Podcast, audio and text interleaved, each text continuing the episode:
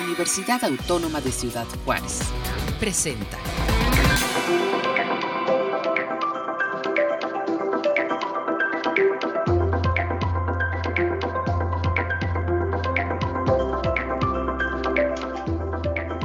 Hola, muy buenos días. Muchísimas gracias por acompañarnos en una transmisión más de Capítulo Libre a Vuelta de Hoja. Soy Lourdes Ortiz y es un placer como cada martes estar con ustedes. Iniciamos.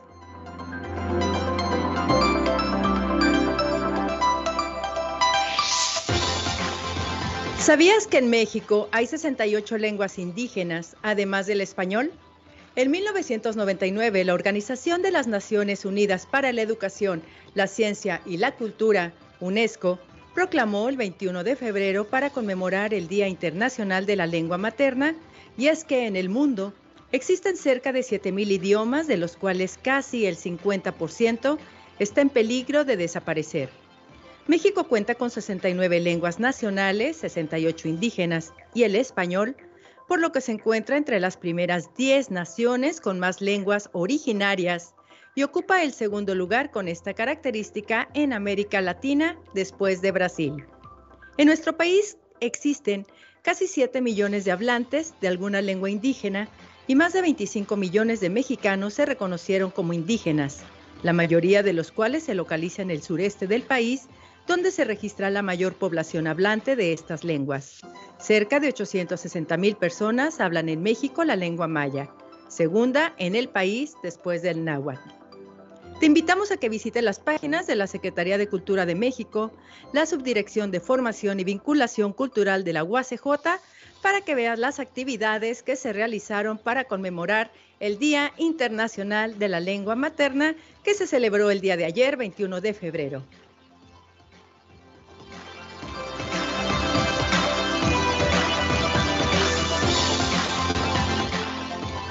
Del 3 al 5 de marzo se realizará el vigésimo séptimo Congreso de Literatura Mexicana Contemporánea organizado por la Revista de Literatura Mexicana Contemporánea y el Departamento de Idiomas y Lingüística de la Universidad de Texas en El Paso, UTEP. Agradezco la presencia de la doctora Sara Potter, directora de la revista y del Congreso de Literatura Mexicana de UTEP, para que nos platique y nos invite a este importante evento literario que el tema de este año es mundo, mundos coexistentes y contradictorios, la ciencia ficción mexicana en tiempos virtuales. Doctora, muchísimas gracias por aceptar la invitación a Capítulo Libre. Muy amable, muchas gracias por tenerme. Eh, platíquenos acerca de este congreso. ¿Cómo es que nace este congreso que ya llega a su vigésimo séptima emisión? Tal cual. Bueno, comenzó en 1995 con los cofundadores, dos profesores de Utah, Fernando García Núñez y Luis Arturo Ramos, del Departamento de Lenguas y de Creación Literaria. Y siempre ha sido una buena relación entre los dos departamentos. Y desde entonces ha sido eh, un lugar importante para nosotros en la frontera para tener eh, como una mezcla más diversa de eh, eh, investigadores que trabajan temas de letras mexicanas. ¿Quiénes han participado en congresos anteriores que nos pueda, que nos pueda platicar? Eh, con las conferencias magistrales hemos tenido este, varios de los eh, meros meros, digamos, Cristina Rivera Garza, eh, Elena Poniatowska está con nosotros, Margot Glantz, este, Carlos Monsiváis hace tiempo, eh, este, entre Julio Ortega, entre este, y eh, intentamos mezclar los académicos con los eh, escritores y muchas veces las, dos cosas. Entonces, este, nos dan una presentación muy rica sobre perspectivas relacionadas con el, con el tema del año. Sí, bueno, sin duda la Universidad Autónoma de Ciudad Juárez tiene la carrera de literatura, tiene la maestría en estudios literarios y ¿Eh? Constantemente participa en, en, este congreso. Este, yo personalmente he ido a, a este congreso uh -huh. y es muy rica toda la, todo el diálogo que genera, que, que se genera en este evento. Eh, ah, vamos a tener además, vi por ahí por el programa, la participación de eh, personas de la, de la UACJ, así que eso también nos, nos hermana de, de, alguna, de alguna manera. Doctora, ¿cómo, ¿cuál será la, el formato de este año? ¿Será virtual? ¿Será presencial? Eh, coméntenos, por favor.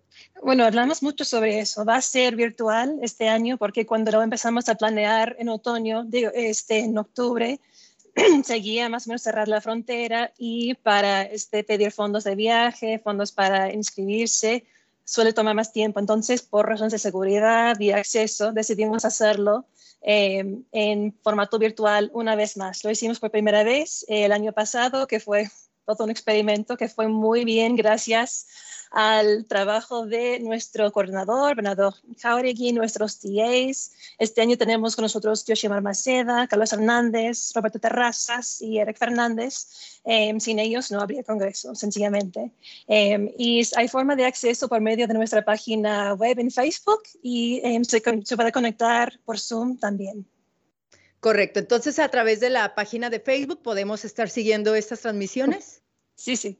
Y lo bueno de eso también es que em, si uno no puede llegar, si ve una mesa que se ve súper interesante, pero luego em, tiene trabajo o algún conflicto, este, em, guardamos cada, cada mesa para luego ser vista después. Hasta tenemos guardadas la mesa del año pasado para que vean cómo hicimos las cosas y este, ya no fue muy bien, pero esperemos este, seguir mejorando y puliendo este, el proceso de presentar y organizar un congreso virtual me parece además súper eh, apropiado dado el tema de este año.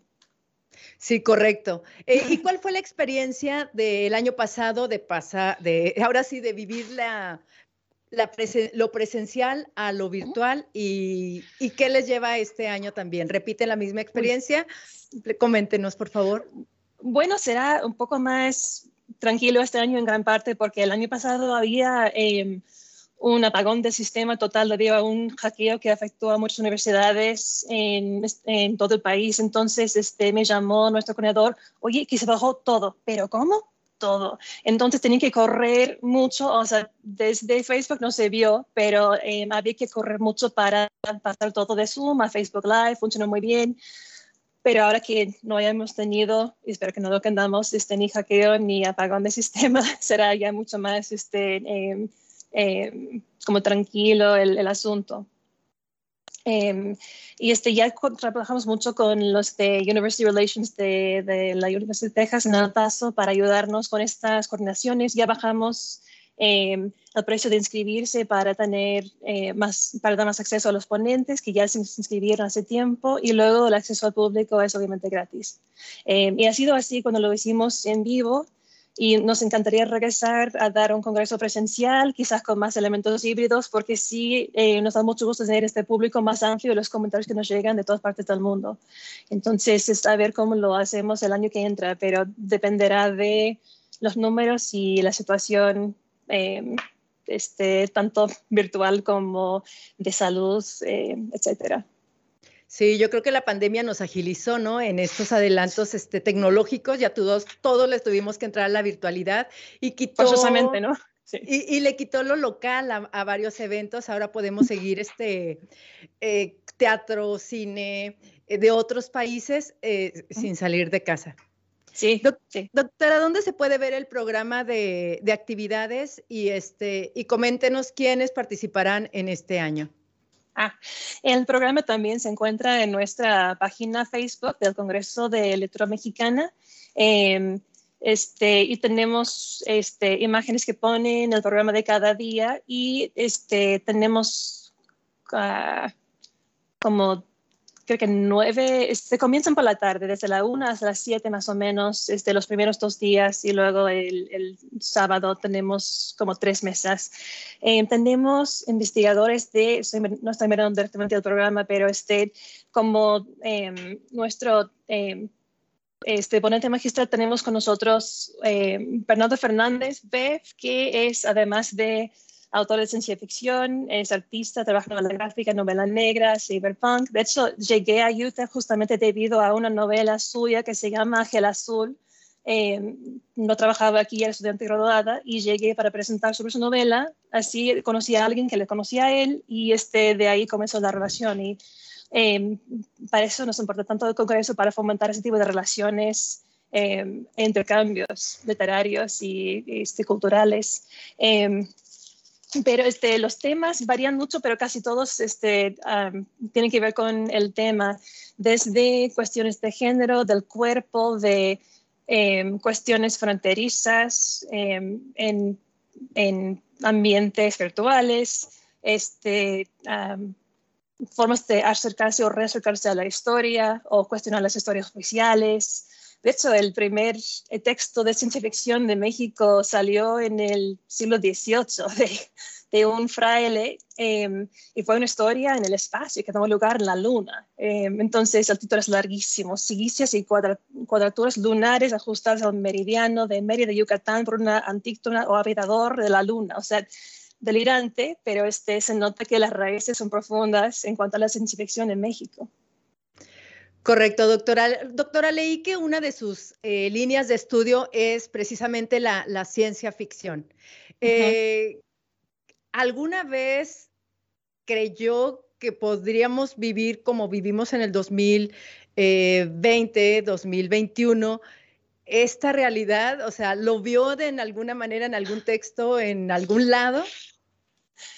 Sí y no, la verdad, este, antes de la pandemia ya trabajé de modo académico pandemias, o sea, trabajo mucho los zombies, entonces este, son unos monstruos muy útiles para hablar de esas cuestiones de xenofobia, de las narraciones que, se construyen en momentos de pandemia y luego trabajar mundos distópicos en el cyberpunk. Entonces, me acuerdo que dije en algún momento, ojalá supiera menos de todo eso, la verdad, porque este ya veo, este, em, son historias que se repiten, o sea, em, con temas y variantes, pero em, sí me ha sorprendido, pero a la vez no. Este, y la letra ha sido un, un, lugar muy rico para y hasta temorosa para recordar y pensar y este, aprender sobre lo que ha pasado en, y lo que ya han predecido que podría pasar.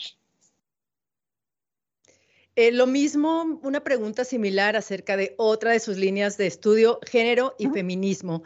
Creo que durante estos últimos años también este, se, ha, se ha dado un, un camino muy importante este, en estas cuestiones. ¿Qué nos puede decir acerca de ello y hacia dónde, dónde se dirige? ¿Con el género y el feminismo en general o la ciencia ficción? O... Es sobre el género y el feminismo. Tal cual. Este, uf, este, o sea, trabajándolo desde las letras, este, creo que hay más, eh, hay más luchas para eh, articular cuestiones de identidad, de independencia, de este, decidir quiénes somos, este, este, quién es la mujer a partir de la literatura, el arte. Em, y yo creo que la verdad, o sea, sí, para conectarlo con el tema, este, hay un montón de mujeres mexicanas que están escribiendo ciencia ficción magnífica, Cecilia Eodave, Karen Chasek, eh, este, Gabriela Damián, Midavete, este, son las primeras tres que se me ocurren, hay muchas más, em, y sirve para acercarse a temas difíciles como el femicidio, por ejemplo, o este, em, cuestiones de enfrentarse con jerarquías sociales o normas de género que son ya restrictivas, em, usando elementos fantásticos o ficticios que Em, permiten comunicar el mensaje sin em, chocar tanto con una reacción emotiva. Entonces, este, da más libertad y yo creo que em, abre más espacio para el receptor, para que piense más las cosas en vez de resistir tanto algo que parece en contra de lo que no le gusta, lo que parece lo normal. Entonces, desde ahí Em, es algo que muy rico que ofrece este, tanto el género como este, las mujeres que están operando en eso. Y hasta eh, funciona para trabajar cuestiones de géneros, este, especialmente con los ciber, en la cuestión de cyberpunk y lo cibernético, cuando no hace falta tener un género, entonces se puede borrar em, binomios de género, sexo, este, raza y este, al borrarlos se laminan y se quedan como blanqueados o este, permite complicar aún más ese tipo de conversaciones. Correcto. Eh, pues qué interesante, doctora, todo lo que me está diciendo. Estoy anotando los nombres de las autoras que nos está comentando porque realmente yo no, este, no, le, no leo, no conozco acerca de, ciencia ficción. Creo que este congreso va a ser muy importante para poder eh, asomarnos hacia este, este género para las personas que no, que no lo conozcamos. Y bueno, la conferencia entonces magistral corre a cargo de Bernardo Fernández. Eh, a él lo conozco como, como ilustrador, este, autor de narrativa gráfica. Em, acerca de qué es su conferencia, acerca de qué es la charla de Bernardo Fernández Beth. Sí, em, el título es em, La imaginación al poder, ciencia ficción en Latinoamérica. Entonces va a tener un punto de vista más panorámico de la ciencia ficción y lo he escuchado presentar un par de veces en Ciudad de México o en Juárez. Entonces, este, me encanta, además de ser un tipazo, me encanta cómo se acerca al tema, este, como, eh, como aficionado, como escritor, como académico, o sea, combina muy bien esos tres acercamientos para eh, y ha leído, parece de todo. Este, cada vez que hablo con él, salgo con una lista de así, de recomendaciones de gente que tengo que leer y explorar. Em, y a, mí me ayuda mucho. Entonces, este, em, y me, imagino que esas em, formas de, de pensar en la potencia de la imaginación para enfrentarse con cuestiones del poder será parte de lo que presupone. porque he leído en, algún sitio que la ciencia ficción es como el, el, género que más se presta para el qué tal si. ¿Qué tal si ah, este, Alemania ganó la Segunda Guerra Mundial, el caso de Philip K. Dick? Em, ¿Qué tal si este, hubieran cyborgs en em, el virreinato este, en la Nueva España, este, tal y como lo exploró Fernando Paso y, este, en cierto modo, el mismo Beth? Entonces con el steampunk. Correcto, ahorita mencionaba este, la lista que, le provoca cada charla con Bernardo Fernández. Lo mismo le iba a preguntar a, usted, ¿qué autoras mexicanas y qué autores mexicanos eh, cree que están ahorita, este, son un personaje, un, referente importante en, la, en México, en nuestro país? Mm.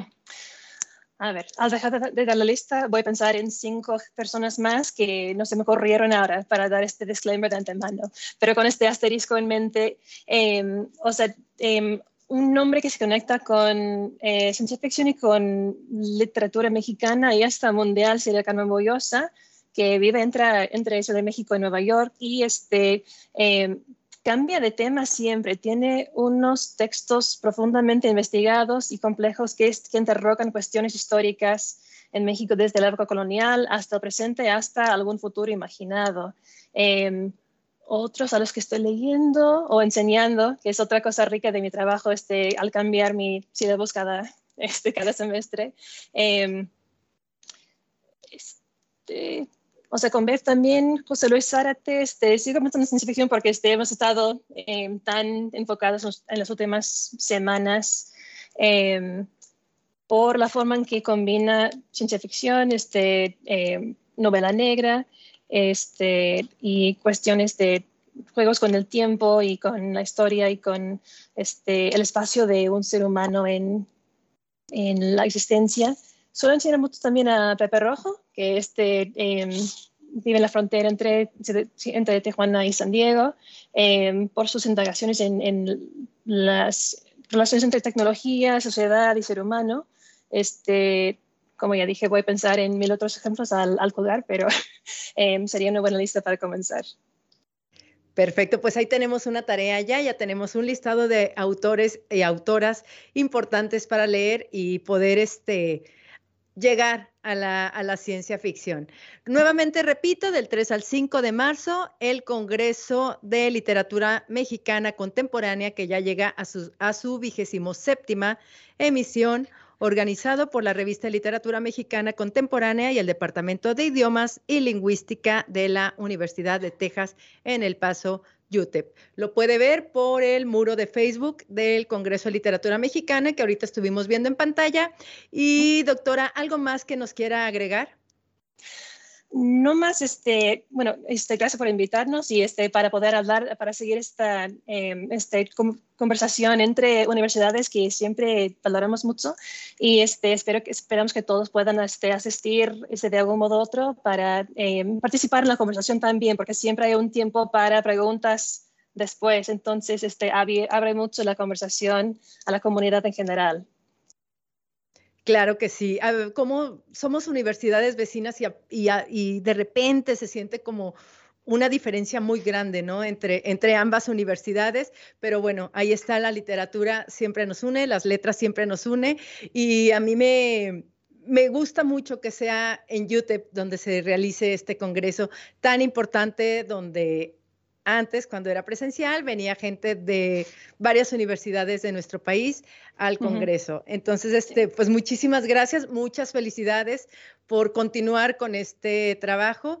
acerca de la revista contemporánea, yo ayer tenía la duda si todavía se sigue publicando, si la podemos encontrar de manera electrónica.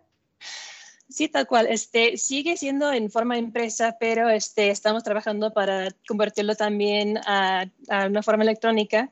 Y este, tenemos un número especial sobre el cine de lucha libre en, en, México. Fue el número más reciente que acaba de salir. Y este, em, de hecho, es otra cosa para el Congreso que nos ayuda mucho porque siempre este, animamos a los eh, ponentes a, a em, desarrollar, profundizar y luego entregar sus eh, ponencias como artículos, cosa que este siempre enriquece mucho la, eh, la revista, eh, como trabaja tan al lado del Congreso cada año. Normalmente este, regalamos este, números en los congresos presenciales, pero como no ha sido tan, este, es una cosa que nos falta hacer para llegar a lo puramente virtual electrónico, digamos. Me interesó mucho este número, último número de la revista. ¿Dónde se puede conseguir? ¿Se puede conseguir aquí en Ciudad Juárez este, o nada más allá en el, en el Paso? Buena pregunta. Hasta ahora este, se puede conseguirlo en, en, El Paso, pero estamos viendo cómo hacerlo llegar a Ciudad, eh, Juárez y este, em, qué está pasando con cuestiones de, em, de, envíos, básicamente este, con la cuestión física. Pero también este, si tiene algún acceso a algún programa de préstamo de bibliotecario si, este, o si escribimos a, o a mí o a Bernardo Jauregui, el, el, editor en jefe, este, podemos también facilitar eh, este, la llegada de algún artículo si les parece interesante. Vamos a pronto subir el índice de los, de los números eh, para que la gente sepa qué, qué, están publicando, qué está pasando en esa conversación eterna de, de letras mexicanas. Claro que sí, doctora, pues le agradezco muchísimo que nos haya acompañado esta mañana. Muchísimas gracias por toda la información acerca del Congreso. Le reitero nuestras felicitaciones y muchas gracias por acompañarnos. muchas gracias a ustedes. Gracias. Continuamos.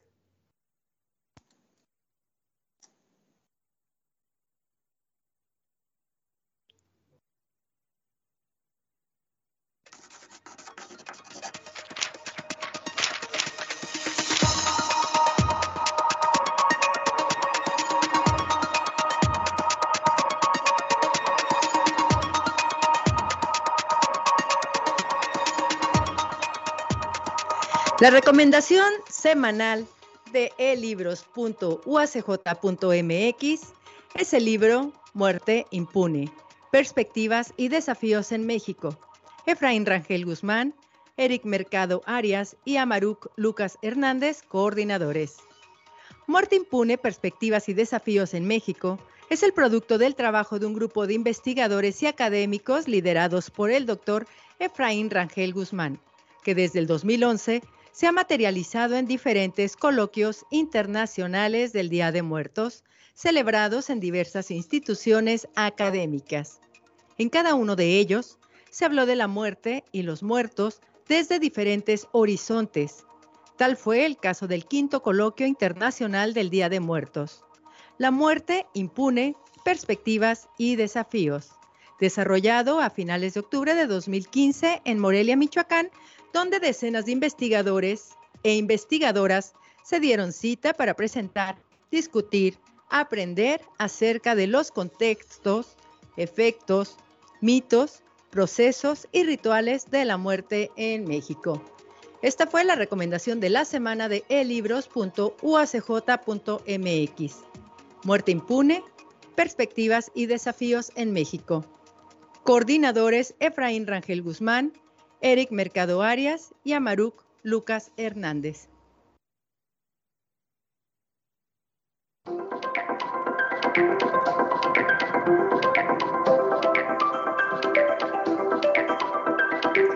Recuerden que el día de hoy, a las 11 horas, vamos a tener la conversación y el homenaje en vivo con el primer actor, Luis Felipe Tobar. Lo pueden seguir a través de las páginas de Facebook de Formación y Vinculación Cultural de la UACJ, a través del Facebook de UACJ TV y a través de UACJ Radio. Les repito, hoy a las 11 de la mañana por los Facebook de Formación y Vinculación Cultural de la UACJ, UACJ TV y UACJ Radio. Hola, muy buenos días. Soy la mano San Patricio, principales. Bueno. Hola Lula, ¿qué tal? ¿Cómo estás? Buenos días. Hola Erika Arenas, muchísimas gracias por acompañarnos esta mañana. Justo estamos anunciando el homenaje y la charla con el primer actor Luis Felipe Tobar. Así es, Lula, muchísimas gracias a ustedes por el espacio para invitar a la comunidad que en estos momentos los escucha y los vea a ustedes por redes sociales, pues se conecten dentro de media hora a las 11 a través también de redes sociales, de las páginas de UACJ Cine Universitario UACJ y de la Subdirección de Formación y Vinculación Cultural para que pues nos acompañen desde la virtualidad a este homenaje a este gran actor, Luis Felipe Tobar, y una charla que sostendrá aquí con nosotros en la sala de cine universitario. Eric, coméntanos qué significa la presencia de este primer actor en nuestra ciudad? Pues es muy importante, Lula, este, contar con invitados, con invitadas de, pues que tienen una gran trayectoria dentro del cine nacional. Como área de exhibición y difusión del cine, pues es muy importante para nosotros contar con, con figuras de este tipo en lo presencial, ahora que ya ha sido posible, por supuesto, también lo hemos tenido en la virtualidad, pero desde lo presencial pues es muy importante que nos, nos acompañe para darle realce al cine mexicano, por supuesto, para homenajear su trayectoria, su trabajo en la pantalla grande y en la pantalla chica. Y pues eh, es, es muy importante, es muy importante para nosotros que estamos en la difusión de la cultura cinematográfica eh, tenerlo aquí presente y por supuesto que nos permita rendirle este homenaje. Correcto. ¿Quién va a estar acompañando a Luis Felipe Tobar en esta charla? Bueno, pues eh, la charla se va a eh, llevar a cabo en conjunto con el compañero Carlos Padilla, de cine universitario. Ellos dos van a estar aquí charlando con el público y bueno, pues eh, entre el público nos va a acompañar la comunidad universitaria y en general que tuvo oportunidad de registrarse a tiempo. Lamentablemente por la pandemia, pues el registro y el cupo fue limitado pero sí eh, tenemos alrededor de 40 personas registradas junto con las autoridades universitarias que nos harán el gran favor de asistir y pues de, presenciar eh, la charla y por supuesto de entregarle eh, un reconocimiento al maestro Luis Felipe. Correcto, entonces quienes ya no se alcanzaron a registrar, ya nada más nos queda seguir a través del Facebook que comentabas la conversación y el homenaje, ¿verdad? Así es, Lula, sí, este, pues quienes no tuvieron oportunidad por no alcanzar eh, registro, por estar a lo mejor realizando otras actividades aquí mismo dentro de la universidad, pues están llevando a cabo muchas actividades durante la mañana. Pueden seguirnos por favor a través de Facebook desde tres páginas, desde la página de UACJTV, entiendo que también ustedes UACJ Radio eh, probablemente o seguramente van a estar también compartiendo la transmisión y por supuesto en las páginas de cine universitario de nuestra universidad y de la Subdirección de Formación y Vinculación Cultural. Bien, a través de la virtualidad se podrá, se podrá también hacer algunas preguntas, intervenciones. No, esta ocasión eh, estamos con un poco de, del tiempo encima, digo, tendremos oportunidad de disfrutar la plática con el maestro, pero eh, por razones también de su agenda no será posible extender demasiado el conversatorio. Entonces, pero si gustan, si gustan dejarnos sus comentarios en la zona eh, este, propia de, de estos mismos cuando se esté llevando a cabo la transmisión, pues haremos lo posible, haremos lo posible para responder y pues para que las personas que nos acompañan desde lo virtual eh, puedan tener una respuesta. Muchas gracias, Eric Arenas, de Cine Universitario UACJ. Y Eric, para terminar, coméntanos eh, qué cualidades histriónicas observas tú, que sabes de cine, eh, del actor Luis, Luis, ay se me olvidó el nombre, Luis Felipe Tobar. en el cine mexicano, ¿qué películas son tus favoritas? Coméntanos, por favor. Claro que sí, mira, yo siempre lo he visto como un actor camaleónico, es, es, un, eh, es un profesional frente a la cámara que bien nos puede eh, presentar a un personaje en la comedia como a un gran villano. Entonces tiene un perfil actoral eh, muy amplio, tiene un rango de actuación muy, muy amplio. La verdad es que su carisma pues siempre envuelve a quienes lo vemos en pantalla.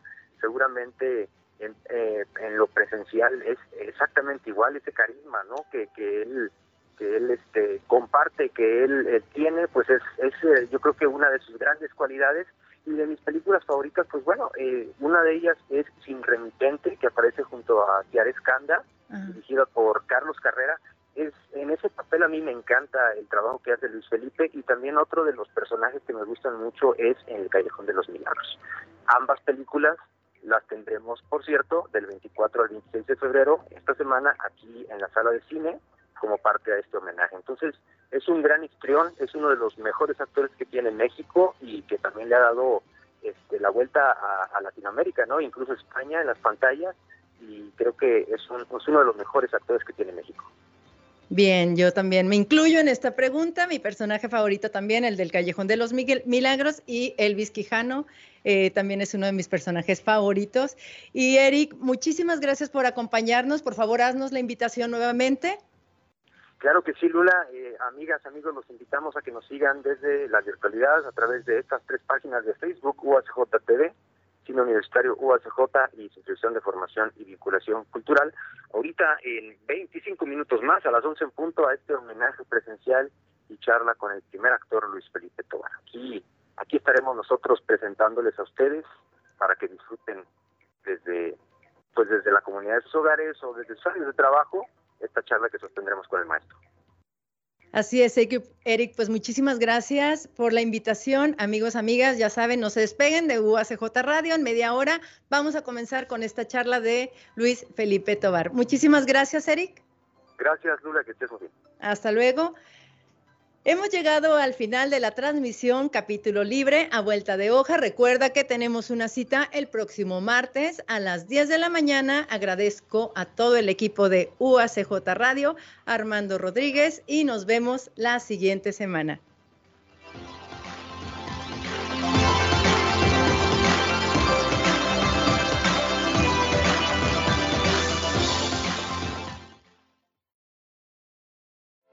Este fue un programa de la Dirección General de Comunicación Universitaria de la Universidad Autónoma de Ciudad Juárez.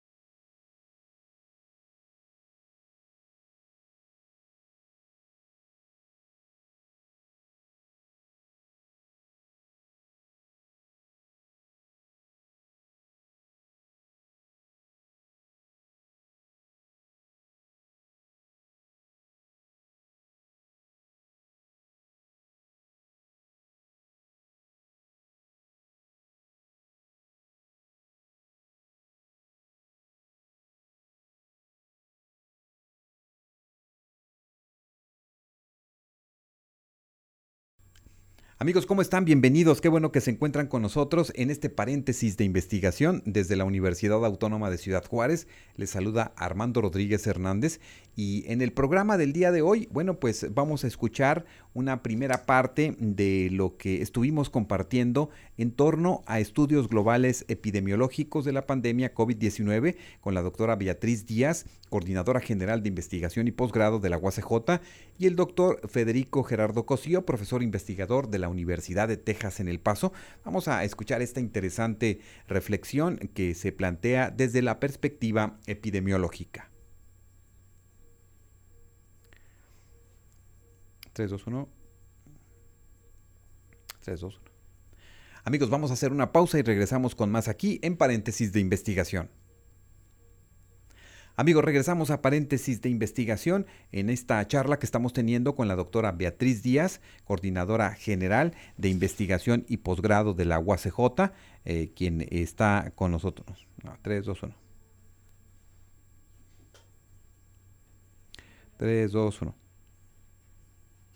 Amigos, regresamos a este paréntesis de investigación. Seguimos hablando sobre los estudios globales epidemiológicos de la pandemia COVID-19 con la doctora Beatriz Díaz, coordinadora de investigación y posgrado de la UACJ, y el doctor Federico Gerardo Cosio, profesor de la Universidad de Texas en El Paso. Amigos, gracias por acompañarnos el día de hoy en paréntesis de investigación. La próxima semana vamos a escuchar la segunda parte de esta eh, interesante conversación eh, eh, que estamos precisamente profundizando sobre estos estudios globales epidemiológicos de la pandemia de COVID-19. Gracias, soy Armando Rodríguez Hernández. Hasta nuestro próximo encuentro. Amigos, ¿cómo están? Bienvenidos. Qué bueno que están con nosotros en paréntesis de investigación. Les saluda Armando Rodríguez Hernández al micrófono y hoy escucharemos ya esta segunda parte eh, donde eh, seguiremos hablando sobre estos estudios globales epidemiológicos de la pandemia COVID-19 en esta interesante charla que hemos tenido con la doctora Beatriz Díaz, coordinadora general de investigación y posgrado de la UACJ, y el doctor Federico Gerardo Cosío, profesor investigador de la Universidad de Texas en El Paso. Amigos, hacemos una pausa y regresamos con más aquí en paréntesis de investigación. Amigos, regresamos a paréntesis de investigación. Ya estamos en la recta final de este eh, segundo programa donde estamos hablando sobre los estudios globales epidemiológicos de la pandemia COVID-19. Amigos, con esto concluimos el espacio del día de hoy. Muchas gracias por habernos escuchado a través de esta emisora. Se despide Armando Rodríguez Hernández al micrófono. En los controles, nuestro compañero Gilberto Valtierra y el equipo de UACJ Radio. Gracias en nombre de todo el equipo. Hasta la próxima semana. Listo. Se lo mandas.